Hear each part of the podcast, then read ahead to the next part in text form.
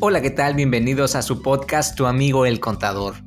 Primero que nada quiero agradecerte porque el día de hoy me acompañes y también recordarte que cada lunes estaré subiendo un episodio diferente, donde veremos temas contables, fiscales, legales y financieros. Todo, todo lo que está en torno al mundo de los negocios. Y ya sabes, explicado de la mejor manera. No tienes que ser un experto en la materia. Así que yo soy Luis Rodríguez y comenzamos. Seguramente tú que eres trabajador estás pensando seriamente en renunciar a tu trabajo. O quizá ya sientes ahí pasos en la azotea y crees que te van a dar las gracias. ¿O qué tal tú, empresario, que ya quieres decirle adiós a ese trabajador que te tiene hasta el copete? Pues te invito a que te quedes el día de hoy porque en este episodio vamos a hablar de las diferencias que hay entre un finiquito y una liquidación y por supuesto las percepciones que le corresponden a cada uno de estos conceptos, para que cuando llegue ese momento incómodo, tanto tu trabajador como tu empresario sepan cómo enfrentarlo y puedan llegar a una negociación. Pues mira, primero te voy a comentar las causas de terminación de una relación laboral y esas se encuentran en los artículos 47, 51 y 53 de la Ley Federal del Trabajo, que más adelante veremos. Y pues mira, es muy común que en la práctica laboral se pueda tener esta duda en cuanto a cuál es la diferencia entre un finiquito y una liquidación, es decir, una indemnización. Por lo que debes saber que aunque ambos son pagos que percibe el empleado por parte del patrón a causa de la terminación de su relación laboral, pues claro que sí hay diferencias, de las cuales te voy a mencionar. ¿Va?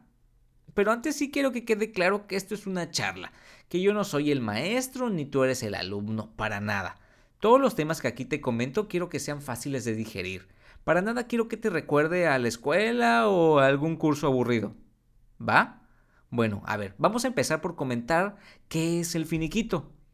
Te comento que este es el pago que por ley debe de recibir el trabajador cuando la relación laboral ya se haya terminado.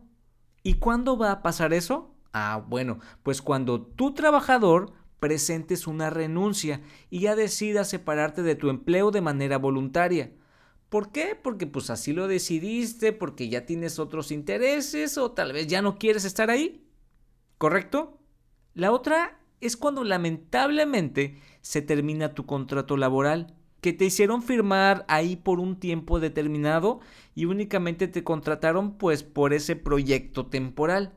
Entonces esto se termina, llega a su fin y pues es imposible renovarlo.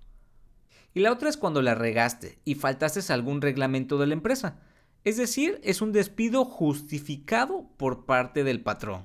Pues te comento que en el artículo 47 de la Ley Federal del Trabajo en este artículo, la ley se menciona varias causas que el trabajador puede ser despedido de forma justificada. Por ejemplo, si el trabajador comete faltas de honradez, actos de violencia verbal, física o de hostigamiento en contra de sus compañeros, a los clientes, a los proveedores, al patrón, etc. O qué tal mentir acerca de las habilidades o recomendaciones de las cuales te contrataron. Es decir, yo en mi entrevista de trabajo dije que sabía hacer esto y el otro y resulta que a la mera hora no sé hacer nada. Entonces, esto puede entrar como una causa justificada para que el patrón pueda pues darme las gracias. ¿Va que va? Ahora pasaremos al tema del cálculo del finiquito. El tema del dinero. ¿Cuánto es lo que te corresponde? Pues mira, como primera percepción es tu parte proporcional del aguinaldo. Recuerda que si en la empresa en la que laboras te corresponden 15 días por año, entonces nada más deberás de sacar la proporcionalidad a los días que estuviste laborando en dicho año. ¿Correcto? Y si quieres saber más acerca de este tema del aguinaldo, te invito a que cheques uno de los episodios anteriores donde te hablo de esto. Y por otro lado, otra percepción que te corresponde, claro, en forma proporcional, son tus vacaciones. Como bien sabes, por un año te corresponden 6 días, por dos años 8 días de vacaciones, Por 3 años, 10 días de vacaciones. Por 4 años laborados, 12 días. Y por 5 años, te corresponden 14 días. Y ya de ahí vas a dejar de sumarte días de vacaciones hasta el décimo año, que ahí te van a corresponder 16 días. ¿Correcto?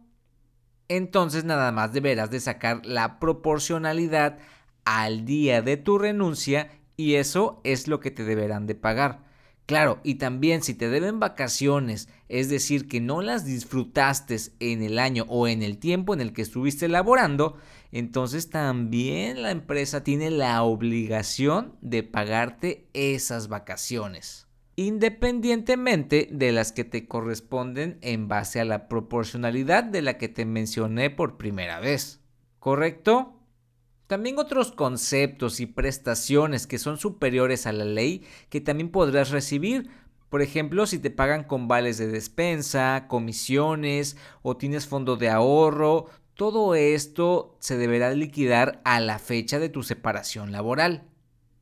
¿Va que va?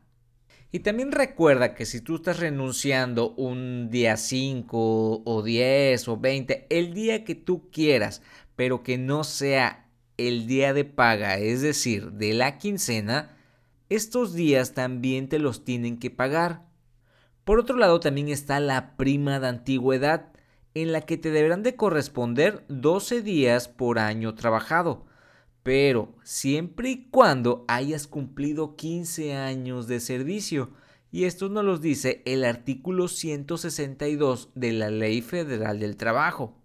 Claro, esta prima de antigüedad va a estar topada a dos salarios mínimos diarios, ¿correcto? Y así es amigos, así es como quiero dejar de un lado el tema del finiquito, porque ahora quiero entrar al tema de la liquidación o también llamada indemnización, y aquí esto se puede presentar cuando ocurren las siguientes condiciones. Por ejemplo, que la empresa rescinde de tu contrato por motivos que no tienen nada que ver con tu desempeño ya sea por la reestructura de tu área o el cierre de la empresa o de plano tu puesto desaparece. También otra condición es cuando te despiden injustificadamente. Por otro lado, también es cuando decides rescindir la relación laboral, pues a causa de una falta grave cometida por el patrón. Y esto nos lo dice el artículo 51 de la Ley Federal del Trabajo. Por ejemplo, cuando el patrón te reduce el salario, o qué tal que no te paga. Entonces ahí tú estás decidido a rescindir la relación laboral, ¿correcto? En la liquidación se deben de incluir una indemnización de tres meses de salario, además de la prima de antigüedad, que esta equivale a 12 días de salario por cada año de servicio prestado. Y esto nos hace mención el artículo 162 de la Ley Federal del Trabajo, donde nos dice de aquellos trabajadores que tendrán el beneficio de gozar de esta prima de antigüedad. Por ejemplo, la que te comenté anteriormente, cuando el trabajador renuncia voluntariamente a su trabajo y tiene 15 años o más de servicio. Por otro lado está cuando se separan injustificadamente o cuando fallece el trabajador o cuando el Seguro Social declara al trabajador como incapacitado o inhabilitado para desarrollar dicho trabajo, o también cuando tenga alguna incapacidad permanente total derivada de un riesgo de trabajo.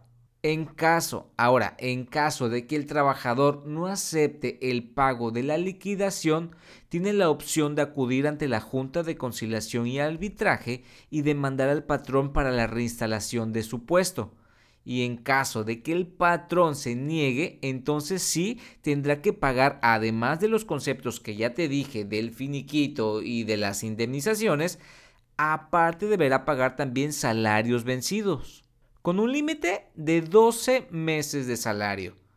Y aunado a esto, si el trabajador estuviese contratado por tiempo indeterminado, la indemnización consistirá en 20 días de salario por cada año de servicio prestado.